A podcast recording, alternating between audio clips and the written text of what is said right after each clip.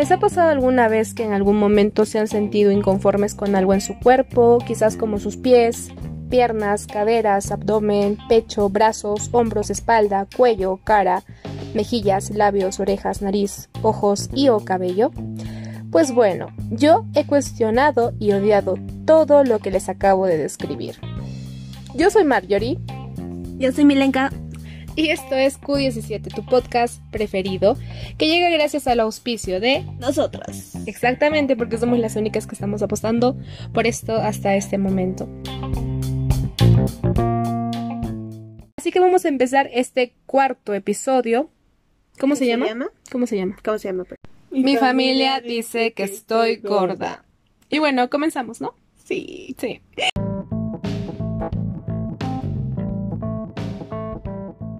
Momento hemos respondido a esta pregunta lo mismo. Quizás no lo mismo, pero sí algunas cosas que no les ha agradado tanto de su cuerpo. La verdad es que yo recuerdo ser gorda desde siempre. No es que haya, algo, haya habido alguna etapa en donde haya sido delgadita o algo así. Pero sí podría contar muchas cosas al respecto. ¿Y tú? Yo siempre he tenido pancita. O sea, mmm, mi pancita era gigante, parecía embarazada, de verdad. Tenía pancita grande y mi gordura se iba a mis cachetes. Mis cachetes eran tan grandes que mis ojitos ya, que son chinos, eran dos rayitas con mis cachetes. Entonces, eso ha sido hasta que, bueno, crecí y me di mis tirones pero de ahí fui flaquita. Bueno, no tan flaquita, o sea, delgadita, delgadita, no. Cuando comenzaste a bailar. No era tan delgadita. No, pero comenzaste a bajar de peso. Claro. Y después estabas delgada. Claro, uh, era el típico estándar de lo que ahora es este estándar de belleza. De lo que siempre ha sido un estándar. Ajá, o sea, ese era. Pero después me engordé y ahora estoy así. Uh -huh. Entonces, eh, tengo diferentes experiencias en cada etapa en las que he vivido hasta el momento. O sea, de niña yo tengo vagos recuerdos de cómo me la pasaba por ser gorda siendo niña. O sea, te hablo de unos 4, 5, 6 años. Algo que recuerdo según lo que cuentan mis papás, de que obviamente me hacían bullying. Claro que en ese tiempo no se le llamaba bullying, sino era algo que molestaban a tu hijo, ¿no? A tu hija. Y le decían de cosas y de insultos. Y yo por eso recuerdo ser muy introvertida, o sea, muy de no hablar con nadie, muy callada, socializaba muy poco y por lo general si tenía amigos era porque me hablaban primero, pero por otra razón no.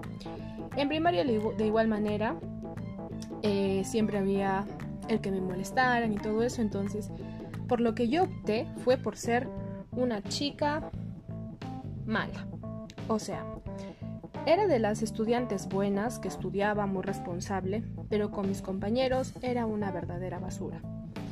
Los hacía sentir mal, les hacía bullying también, pero por raza. Los discriminaba por su color de piel, por el aspecto que pudieran tener. Obviamente no por el peso, porque estaba en desventaja. Entonces, mientras ellos me tiraban bullying por el peso, claro, por el peso, yo les tiraba bullying por raza. Eh, ejercía obviamente la discriminación y literalmente no me juntaba con ellos. Así era. Eso es lo que yo recuerdo de primaria. Eh, en secundaria mi vida cambió porque cambié de colegio y con esto me fui, bueno, nos fuimos a un colegio a un colegio católico donde la religión estaba por todos lados literalmente. Y en este caso pues no había mayor problema con mis compañeras. Nadie me hacía bullying, no me molestaban. Y me sentí muchísimo más cómoda. Igual seguía siendo tímida y no participaba mucho. Los últimos años ya que me fui soltando un poco. Pero eh, la pasé más tranquila. Tuve bullying en secundaria sí, pero no con mis compañeras del colegio o de mi salón, sino con compañeros de otros colegios, porque como ya el colegio, bueno, mi colegio primario quedaba cerca de mi casa, pero este colegio ya quedaba lejos, teníamos que tomar un carro que nos lleve a ese colegio. Entonces, en el camino recibí el bullying por compañeros de otros colegios. Y creo que ese fue el bullying más duro que pude haber recibido y que les conté recién a mi familia el año pasado, ¿verdad? Porque nunca se lo había dicho a nadie literalmente porque me sentía muy avergonzada. Y quizás más adelante se los comenté en qué consistía eso. Pero eh, eso por mi parte. Ya en la universidad fue mucho más tranquilo, la gente no te molesta ni nada. Y los miedos que existían básicamente eran muy internos, muy por suposiciones mías. Y ya pues en la actualidad, este, por el, por el bicho, no hemos salido ni nada, entonces tranquila. Eh, ¿Cómo es tu situación, Milanka? Coméntanos. Es que es muy triste. no, mentira. ya, pero dinos. Eh, en primaria no me juntaba con las niñas. O sea, mis amigos eran puros hombres. Eran tres hombres y yo. Siempre fue así. Eh, y en el, en, cuando nos cambiamos de colegio, yo seguí en primaria y tú estás en secundaria. Ahí me hacían bullying porque era blanca, alta. o sea, ya, una excusa bien grande. Blanca y alta. Y me decían que era petu, petuquita. Pituquita. Petuquita. Petuquita era. Petuquita. Bien petuca era. Entonces, eh, yo cuando tenía nueve años, este, me crecí mucho. Porque a mí me vino mi periodo menstrual a los nueve años. Entonces me desarrollé literalmente a los nueve años. Ajá. Entonces parecía- tú mirabas a mi hermana en la calle y era como una chica de 15 años con su cuerpo, super cuerpo ya desarrollada. Y sus compañeras parecían de primer grado de primaria. que, ¡Qué mala! que literalmente eran de segundo, ¿no? No, era tercero, creo. Pero eran pequeñas, o sea, y es normal porque en el contexto en el que estamos, la mayoría no mide 1,90, ¿no? La mayoría, el tamaño promedio pues es 1,60 y sus compañeras pues tenían más o menos el tamaño promedio. Y mi hermana pues era más alta que las demás, ya tenía cuerpo y le hacían bullying por Me eso. hacían bullying por eso. Entonces yo en cuarto, eh, claro, eso fue en tercero. eh, y en cuarto, o no me acuerdo, un año después, este, mm, me empezaron a dar las profesoras así, tener mucha confianza. Por lo mismo, porque era bonita y todo eso. Yo, yo hasta ese momento no me sentía bonita.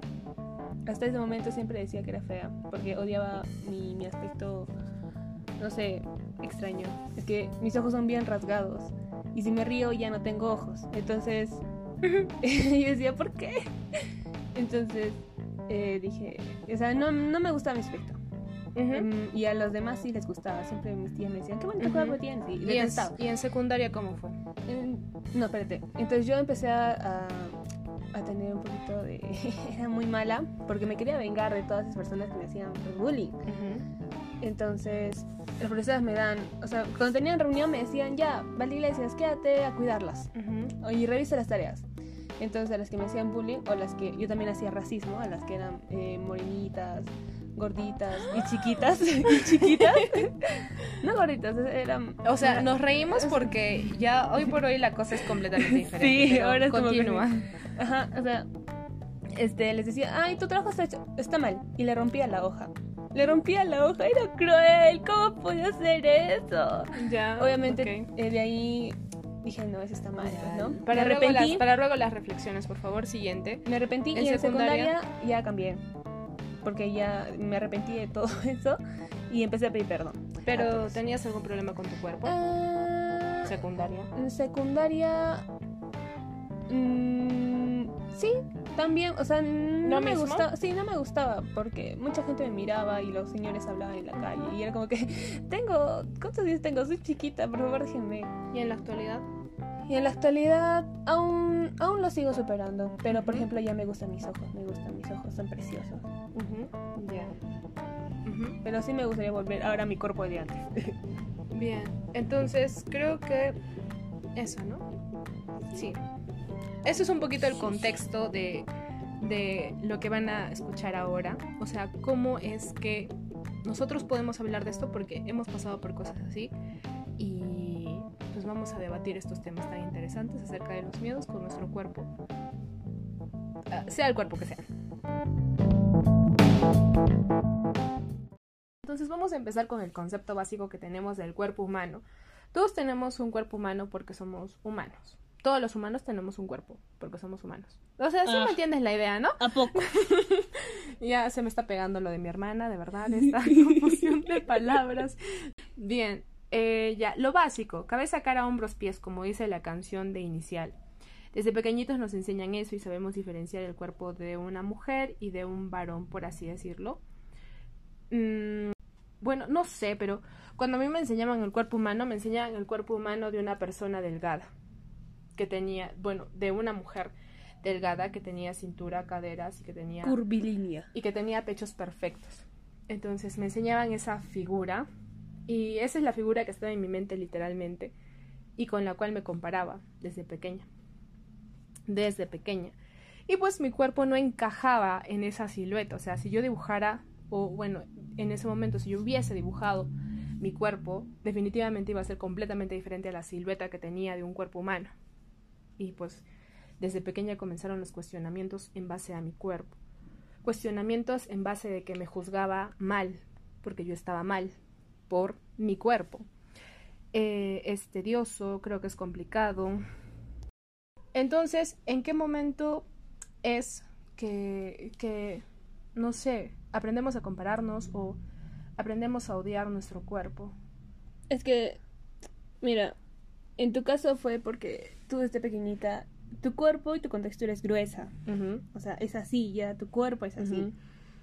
Pero por ejemplo, yo a los 13, no, 10, o sea, mi cuerpo era, literalmente me había crecido tan rápido, mi cuerpo se hace flaquito, ¿no? Y era el estándar. Entonces todas mis tías y mi mamá y todos los que decían, siempre decían, bueno, o sea, qué bonito tu cuerpo, o sea, así quédate, o sea, así quédate, ¿no? Ese, así quédate. Y cuando vas creciendo y vas comiendo, te das cuenta de que no te puedes quedar así porque estás comiendo. Entonces empiezan a salir rollitos. Entonces yo ahí es donde empecé a sentirme mal. Porque cuando me decía, o sea, todos te dicen, bueno, qué bonito cuerpo tienes. Es como que, ay, qué bien, sí, estoy bien, sí, perfecta, sí. Pero aún ahí no me gustaba mi cara, ¿no? Pero ya, mi cuerpo es bien. Entonces, este, cuando empecé a tener rollitos y engordar y ver que mi ropa de antes no me entraba, era como que una frustración. Y decía, estoy gorda. Ya, me engordé. Estoy gorda. Entonces, ahí es donde también vienen tus cuestionamientos porque los demás te empiezan a decir, oye, mira, ahí estás bien, no subas. Y es como que cuando subes te pones mal. Entonces creo que pueden haber muchas formas en las cuales puedes empezar a odiar tu cuerpo, no todos empezamos igual. Como bien lo comenta mi hermana, ella empezó a raíz de que habían comentarios negativos, pero fue una edad pues de 13 años por ahí. A lo que en mi caso fue desde literalmente desde pequeñita, desde que estaba en el jardín. Mi cuerpo no cuadraba. Y es que además este era un problema ir a comprar ropa o zapatos. Porque obviamente cuando eres gordo, gorda, todo tu cuerpo lo es. No es de que mi brazo gordo y lo demás es delgado. No. Entonces, Hay algunos que sí. eh, claro, pero depende y varía mucho. Porque hay algunos que también pueden tener el abdomen un poco grande, pero no es gordura, sino es una condición y ya está. Entonces, ya. Eh, bien.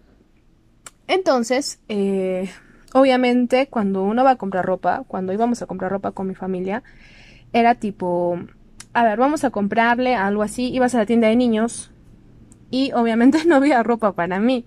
Y me compraron ropa de, de personas ya más grandes, de no de adolescentes, tampoco de, de puber, puber, de, de pubertos. Claro, es que también eras alta también. Claro, también es que las dos somos altas. Y eh, igual con los zapatos. Y siempre para comprar zapatos ha sido un, Una tortura. una tortura literalmente. Yo no quería salir. Creo que la peor, la que se sentía peor en ese momento era yo. Y muy pocas veces han logrado, mi familia ha logrado entender eso, porque es como que, pero ya decídete por algo. Y yo realmente no quería nada de eso, porque quería ser, que- o sea, quería ser normal. Y odiaba mis pies. Y literalmente, como lo he dicho en la, en la parte de introducción, en la primera parte, literalmente odiaba todo. O sea, llegó un punto en donde miraba mi mano y la comparaba con la mano de mi compañera y decía, mi mano está mal. Mi mano es demasiado grande, no alcanzo ni siquiera a ver mis huesos, esto, todo está mal. Eh, y he crecido con eso, he crecido muchos años con esa idea, con eh, cuestionando mi cuerpo, además de que la sociedad también me recordaba constantemente que mi cuerpo estaba mal, que pues era gorda, ya que mis compañeros me hacían bullying. En la familia también nunca faltaban comentarios en plan de Ay, pero si fueras más delgada, serías más bonita. Ese es el comentario que más me marcó, porque literalmente me lo han repetido toda mi vida. y yo recuerdo que hasta incluso llegó un punto en donde nos comparaban a las dos, porque somos hermanas, y que decían, si Marjorie bajara de peso, sería más bonita que su hermana. Y yo me sentía como que... Yo me sentía mal y claro, sentía obviamente te sentías mal y yo me sentía mal porque era como que soy fea por ser gorda. Entonces en qué, en qué mundo vivíamos y cuán mal pueden hacerte los comentarios de los demás. He crecido obviamente con todo eso y ha sido muy difícil quitar esa idea y hasta el día de hoy lo es, no te puedo decir que, que no cuestiono mi cuerpo, lo cuestiono cuando estoy en mis bajones, en, mi, en mis momentos de tristeza profunda, empiezo a cuestionarlo y a pensar en quizás si podría hacer esto, quizás, porque está tan metida la idea de que una persona delgada es más bonita, más atractiva o es mejor simplemente por el hecho de ser delgada, que a veces cuesta aceptar el cuerpo que uno tiene. Eh, no obstante de que hoy por hoy yo he entendido perfectamente de que no voy a bajar de, no voy a bajar de peso hasta ser una chica súper delgada porque mi cuerpo es grande, mis huesos son grandes. Eh, es imposible que yo pueda ser tan delgada. O sea, tendría literalmente que volver a nacer para ser delgada. Mi contextura es gruesa pero ya he aprendido a aceptar partes de mi cuerpo, como mis piernas, por ejemplo, que yo las detestaba, que yo las detestaba más no poder, y nunca me has visto en vestido, literalmente, hasta el año pasado. Y, o sea, he vivido 23 años de mi vida sin usar un vestido, excepto para un matrimonio en el que fuimos, que fue la única vez que usé vestido. Y después de eso fue en el cumpleaños de Fabiana el año pasado. Ajá, pero de repente de repente, de repente, de repente, de repente, ¿qué me está pasando? De repente, sexy. claro, y ya hoy en día he aprendido a, a, querer mis piernas, por ejemplo. Mis piernas y mis pies, que también los odiaba mucho. Pero eh, ya, eso. Y, y así voy. O sea, hoy por hoy me cuesta aceptar mis brazos porque son muy grandes, pero sé que los voy a aceptar también. O sea, estoy en ese proceso y, y aceptar eso, ¿no? O sea, mi abdomen, creo que ya lo acepté también, o sea, no tengo problema con que a veces se me marquen los rollos del abdomen o se me marque simplemente la panza por la panza, el, claro, la panza, ¿no? el, claro. Eh, en un vestido o algo porque es como que está ahí. Literalmente ya me repito esa idea en la cabeza. Está ahí, yo no lo puedo cortar, no se va a ir, así que ya, que se quede ahí y si la gente lo ve, que lo vea algo que antes no era en lo absoluto así. Claro, entonces. Entonces. Entonces. en mi caso, como le estaba diciendo, yo me empecé a odiar porque también, este, o sea, había pasado de tener barriguita a ser delgada y que todos me digan, oye, ¿estás bien? Y luego a volver a engordarme. O sea, era como que ¿Y decía, ¿por qué? Ajá. ¿Y específicamente qué odiabas? Eh, todo. todo porque decía, el jean ya no me entra. Ese polo que me gustaba ya no entra. O sea, me entra, pero me aprieta. Claro. Mis bracitos, o sea, se empezaron a agrandar. O sea, yo tengo bracitos anchos. Tenemos. Tenemos bracitos espalda anchos. Ancha, espalda ancha, eh, bracitos anchos. Yo, yo hasta ahorita odio mis brazos, los detesto. No me gusta. Me consta. Confirmo. Confirmo, porque siempre me los tapo, o sea, no puedo. Sí, o sea, llega un, llega un punto en donde compartimos cuarto. Entonces yo veo de que se pone un vestido muy bonito y está enseñando sus brazos. Y no sé por qué pasa eso siempre, pero siempre nos comparamos con los demás. Entonces yo, yo, digo en mi cabeza, no, si yo tendría esos brazos, yo los super mostraría normal porque no me gustan mis brazos en la actualidad. Pero mi hermana se cubre. Literalmente se cubre por completo los brazos. Entonces yo le decía, hoy por hoy ya no le menciono nada, pero le decía en plan de, pero ¿por qué no te quitas eso de encima si está tan bonita tu blusa. No, no me gustan mis brazos. Y yo como que, en mi cabeza, ¿no? A mí me encantaría tener tus brazos para lucirlos porque lo que tengo ahora es un desastre. No me gusta. Porque obviamente están llenos de estrías y ya publicaré alguna foto mostrando mis brazos. Porque me incomodan, pero no me molestaría molestar, mostrarlos, por ejemplo. Yo no los muestro. Entonces, ese paréntesis simplemente para confirmar lo que dice mi hermana. Entonces, yo, yo no los muestro. Entonces, yo a esa edad, entonces, es donde caí enferma. porque dije, no puede ser, no puedo estar engordando. Entonces empecé, yo en mi mente, ¿no? Voy a botar todo lo que consuma, todo lo que tenga grasa. Porque en ese tiempo me acuerdo que el tiempo de las parrillas. Ah, en casa. El tiempo de las parrillas. Todos hacían parrilla, todos los fines de semana. Para esto un paréntesis, porque en nuestra familia siempre, no sé por qué, pero es cada año, cada año había una fecha, tipo los domingos, en que bien, íbamos a comer algo fuera y no era pues comida saludable, o se hacía algo en casa y que tampoco era comida saludable. Entonces, ha habido un año en que salíamos a un restaurante, otro año a otro restaurante y así literalmente todos los fines de semana. Eh, y pues hubo, mi hermana justo eh, cayó en esto, en esos fines de semana en donde comíamos parrillada, pero no una simple parrillada, sino que había bastante grasa. Bastante grasa. Y continúa. Entonces yo decía, no, entonces voy a botar todo lo que tenga grasa. O sea, como comíamos bastante grasa, como dice Marjorie, entonces dije, voy a botarlo todo. Entonces empecé en eso, ¿no? Comía lo normal, lo que mi mamá cocinaba, y lo que tenía mucha grasa, lo botaba. O sea, lo vomitaba, lo regurgitaba, lo, lo quitaba de mi cuerpo. Y luego se empezó a descontrolar, porque luego comía algo de mi mamá y era como que ganas de vomitar. Y decía, no, no, no. Y dije, no, yo no quiero caer enferma. Entonces dije, no, no voy a vomitar más. Entonces dejé de vomitar, pero empecé como que a culparme por todo lo que comía. Porque decía, "Se- sigo engordando, sigo engordando, sigo gorda. No, yo me miraba gorda, ¿no? Sigo engordando, entonces ahí es donde me empecé a cortar. O sea, fue como eh, lo que siguió de, de no engordar, por lo que decía la gente. Fue como una reacción que tuviste. Ajá. Como no podías desfogarlo, porque yo soy muy llorona. Y siempre que me han dicho algo, llegamos a la casa y yo lloraba, lloraba. y me juzgaban porque lloraba. Ajá. Pero por lo menos votaba eso, a lo que tú no. Tú siempre has sido muy dura en O sea, ese so- sentido, Soy sensible con otras cosas. pero no te muestras vulnerable Ajá. ni débil. No, vulnerable y débil, nunca, jamás. A lo que yo literalmente puedo contarles algo llorando. ¿no? O sea, si me ha ido mal en algo, yo agarro y se los cuento llorando en lágrimas y mi hermana, la cara de asustada de mi hermana vieran y la cara de asustada de mi mamá Ah. Es como que... Y de ahí, de ahí, después de llorar, este, sigo llorando obviamente a los días siguientes, pero de ahí se me pasa. O sea, yo puedo llorar, o sea, de frustración o sentirme vulnerable sola. No, no, no puedo mostrarlo. No sé por qué, pero no puedo. Somos diferentes. Claro, de repente con el tiempo puede que cambie. Poco a poco. Poco a poco. Eh, es a donde mí me, me afectó porque la gente decía, pues no, que me está engordando y todo eso. En caer enferma y hasta ahora, o sea, no es que siga vomitando, pero aún así mi cuerpo es como que se me antoja una salchipapa y hay una parte de mí que me dice, mira, ves, sigues engordando. Sigues comiendo para engordar, vas a ser gorda siempre. Pero otra parte es como que no, déjalo, ya, ya pasaste esa etapa. Si quieres comer, come porque tienes hambre. Entonces es así. Entonces mi mente siempre está dividida en dos. Siempre cuando como, siempre es mi tortura. Mi mente dividida en dos. Una parte que dice, cómelo y lo botas. Y otra dice, come, sigue comiendo. No, no te detengas.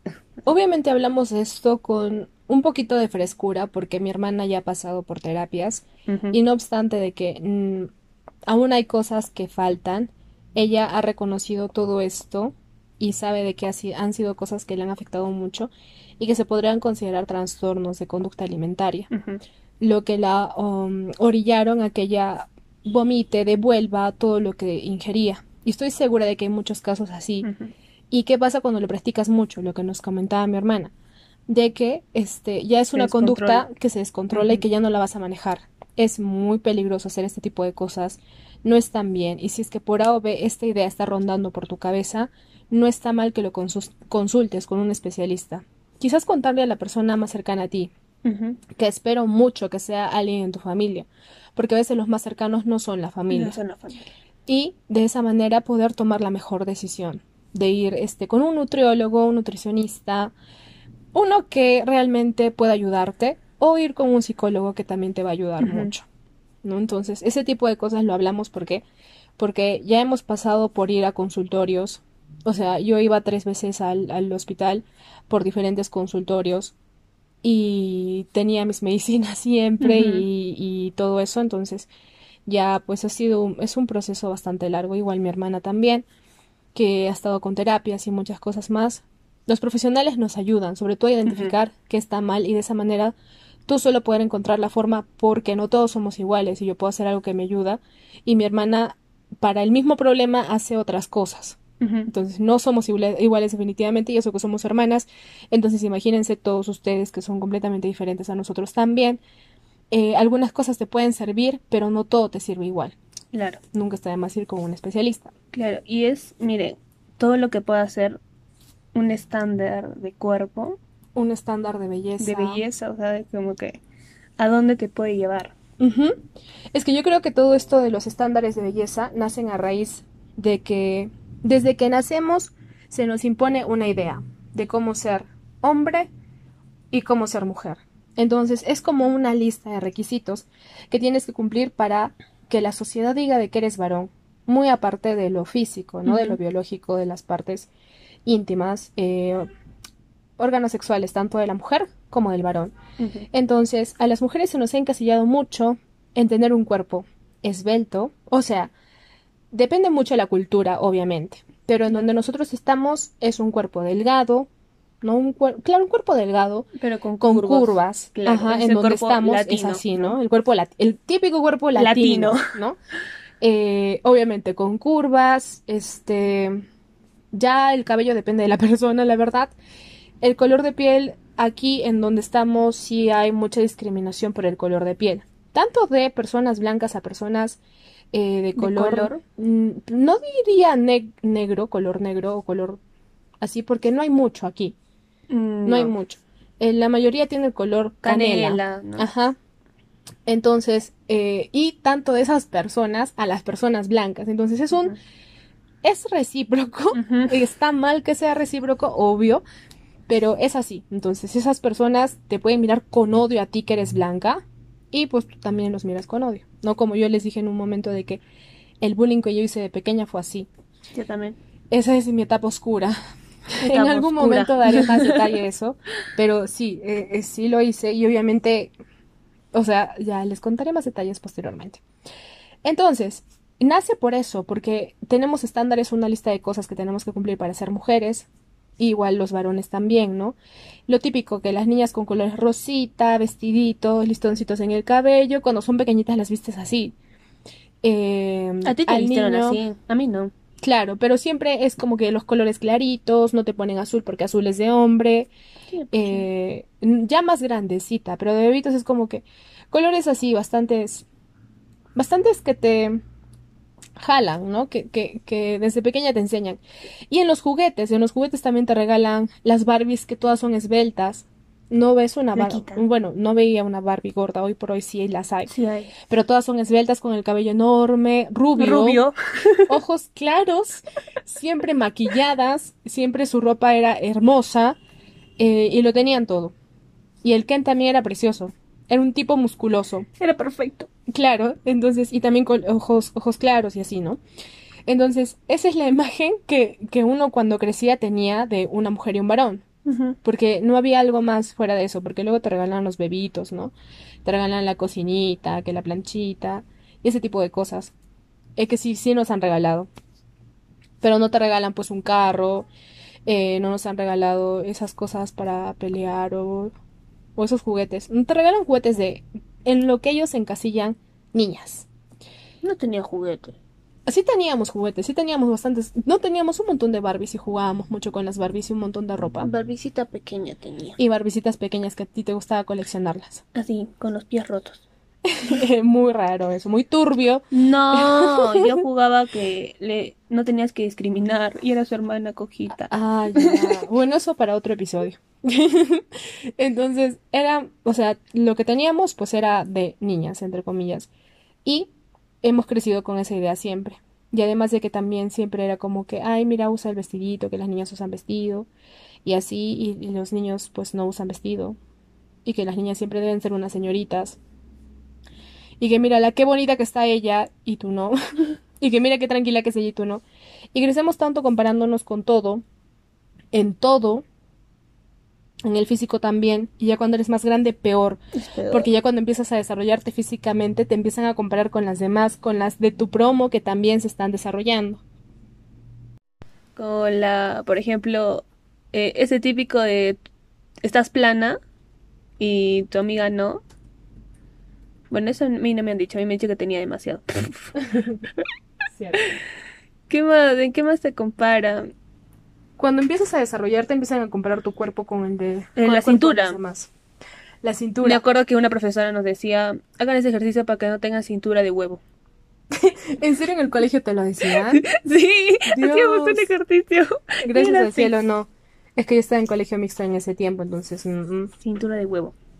Así Y, ya cuando empiezan esos cambios, no ven qué tan alta eres, qué tan bajita eres, entonces ya empiezan a cuestionarte también y te presionan de una u otra forma a tú autocompararte con las demás. Entonces ya cuando tú vas a un lugar, ya no esperas a que alguien te compare, sino tú solo estás viendo los cuerpos de todas las mujeres y empiezas a compararte con las demás. Es como que tu mejor amiga un día era flaquita sin cuerpo y al día siguiente un boom, Mamacita.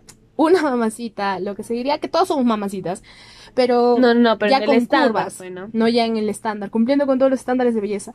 Y tú que a las justas te está creciendo un poquito, entonces ya te empiezas a comparar, empiezas a ver y dices, ay no, ya, ya tenemos 16 y que no estoy creciendo y que no me está creciendo nada y ya las preocupaciones, ¿verdad? Entonces, sí, a mí me ha pasado mucho que desde siempre me he comparado eh, y a raíz de que cuando te comparan, aprendes a hacerlo y lo empiezas a hacer tú mismo con las demás. Y con estos estándares de belleza, estas ideas que tenemos desde pequeños. Entonces, no es que de pronto un día cuando te desarrollas, te empiezas a comparar, no, sino que desde siempre hemos crecido con eso.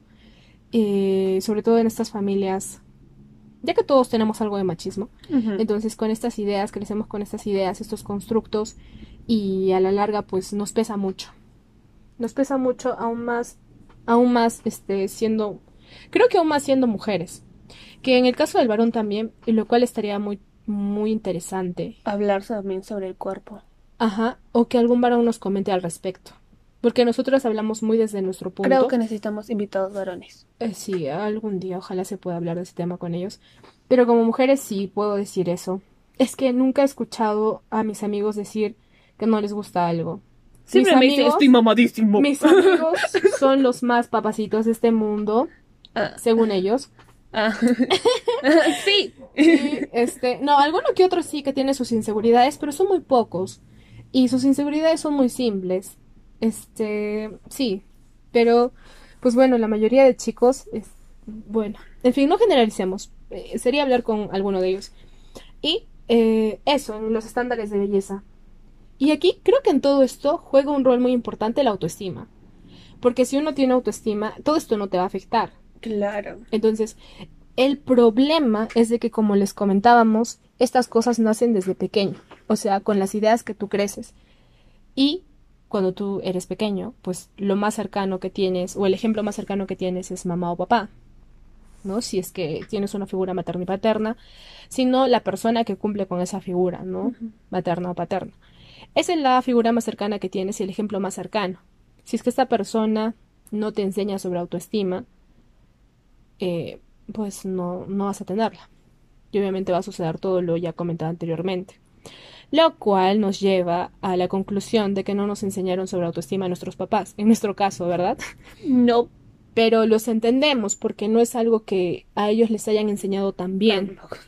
O sea, mis papás, mi mamá también tiene muchos problemas con su cuerpo y tiene muchos miedos y muchos prejuicios con respecto a él. Come una papa y dice que ya se engordó. Y, y este es, es también todo un detalle porque hemos crecido con esa imagen de mamá juzgándose mucho, presionándose mucho y obviamente nosotros en parte también hemos sido un poco así. Y cuán importante es la responsabilidad a la hora de tener un hijo porque no crías a alguien simplemente porque ya. Y no es que solo le enseñas diciéndole tienes que tener autoestima, sino que le enseñas con, Con el ejemplo. Si tú no la tienes, si hay cosas que tú detestas de ti y de pronto tienes un hijo, en algún momento él te va a ver odiando eso de ti y él va a imitar eso. Va a comenzar también a juzgarse y a hacer. Y entonces todo este problema, así, es como una bolita de nieve que va avanzando y se va agrandando, se va agrandando porque va arrastrando generación tras generación. Y pues, qué importante es la salud mental. Y creo que hoy en día muchos de los jóvenes están dando mucha importancia a la salud mental y eso está bien. Está bien. Y está bien, está muy bien.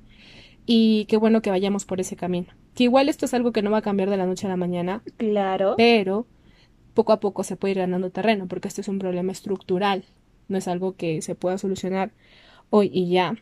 Algo más que puedas, o qué quieres agregar? No, que mi mamá cada día está más rica. Un comentario irrelevante para este podcast. Y obviamente que mi mamá no va a escuchar el podcast, Pero igual está rica. pero igual mi hermana lo ha dicho, mi mamá va al gimnasio, este, mi mamá, mi mamá ha sido una persona muy gorda y ha comenzado a bajar de peso porque tenía diabetes y tenía miedo de que le pase algo más. Eh, por salud comenzó a ir al gimnasio a cuidar un poco su alimentación, aunque a veces se relaja la señora. Pero la verdad es que le va muy bien, tiene mucha resistencia. Yo he ido una vez al gimnasio con ella, una vez he ido al gimnasio con ella este año, en febrero. Y la señora carga un montón de peso. La verdad es que yo no podría, yo me muero. Mi mamá agarra con pesas, yo solo el palito no podía ni levantarlo. Sí, exacto. y Mi mamá lo agarra con peso. Entonces, ¿alguna vez le haremos una entrevista a nuestra madre? Ay, no. No, es que nosotras las tres somos muy molestosas y mm, sería muy divertido, quizás Sí, algún día, Algún día. algún día. Ojalá. Y pues bueno, eso.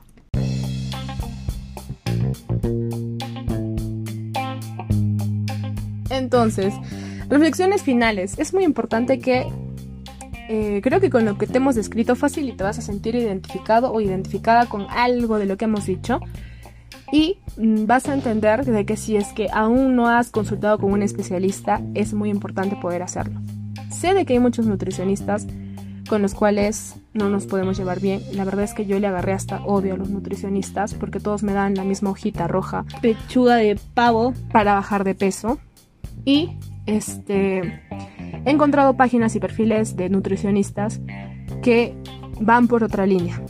Obviamente no es una línea de que comas comida chatarra, pero es un poco más permitirte ciertas cosas, sin tantas restricciones, sin tantas cosas que te prohíben. Así que esa idea no está tan mala. Y bueno, igual depende mucho de cada uno. Como te digo, cada cuerpo es diferente y yo no te voy a decir mi dieta porque pues yo no peso lo mismo que tú, no mido lo mismo que tú y si así fuese, nuestros metabolismos no son iguales. Y bueno, hoy en día mi idea no es bajar de peso como siempre lo digo en mi casa. Mi idea es estar bien y estar fuerte porque yo soy hiperlaxa y mis músculos son muy elásticos y Demasiado. llevaba una vida sedentaria. Entonces eso no era para nada bueno porque cuando salía a caminar con mis amigos mis músculos se cansaban muy rápido y sentía como que mi pierna que me lesioné este, temblaba.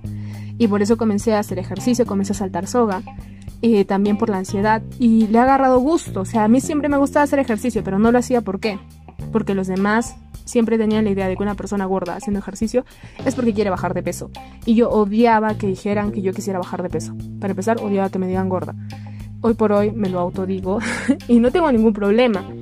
Y, y pues normal, hoy por hoy estoy mucho más tranquila. Y como hoy les por hoy está muy rica. obvio, como todos. Y obviamente ya es... mm, la actitud es diferente. ¿No? La actitud es completamente diferente. Y en el caso de mi hermana igual. Y, y ¿qué más les puedes? ¿Alguna reflexión final, hermanita? Que se den tiempo para ustedes. Yo sé que a veces es difícil para mí también, pero creo que lo necesitamos. Porque necesitamos un día decirnos, mirarnos al espejo y decir, estoy bien, estoy rica, estoy apretadita. Qué bien se me mira ese jean, Qué bien, se me, me queda este vestido. qué bien. Que, por favor, más perfecta no pudiste ser. Y de repente ese día te- solo te lo dices y otro día dices, no, estoy desgraciada. Pero ya por lo menos te lo estás empezando a decir. Y Ujú. va a ser poco a poco y va a, ser, vas a llegar un día en que tú misma vas a salir y vas a decir, ay, qué rica estoy. O tratar de buscar alguna persona que nos ayude, que nos aconseje, ya sea un especialista o alguien, también no está de más. Sí, Llevar Sí. terapia ayuda. sí, es ayuda. Sí, sí, sí. Es un proceso quizás doloroso, Muy doloroso. pero te ayuda mucho. Sí, sí. Nunca está de más poder hacerlo y pues ya nada. Creo que igual podríamos seguir hablando de esto en otro episodio. Sí. Es largo. Entonces, únicamente que se cuiden mucho Besitos. y que puedan ver en el espejo lo que los demás ven. De ustedes. Lo más hermoso que hay en la tierra somos cada uno de nosotros. Y a veces nos cuesta vernos al espejo y decir, sí, me gusta esto de mí, me gusta esto otro. Quizás ir empezando poquito a poco y vas a llegar a algo más grande en lo posterior. Igual les mandamos mucho cariño desde acá, porque le hemos pasado muy mal también. Y cuídense. No sean vengativos con las personas que les hablan. Obviamente, si quieres que alguien más reflexione al respecto, compártale este podcast. Comparte el podcast, síguenos en Instagram, Facebook. Estamos como que lo 17 y nos ayudarías mucho compartiendo. Sí, sí. Cuídate, adiós. Bye.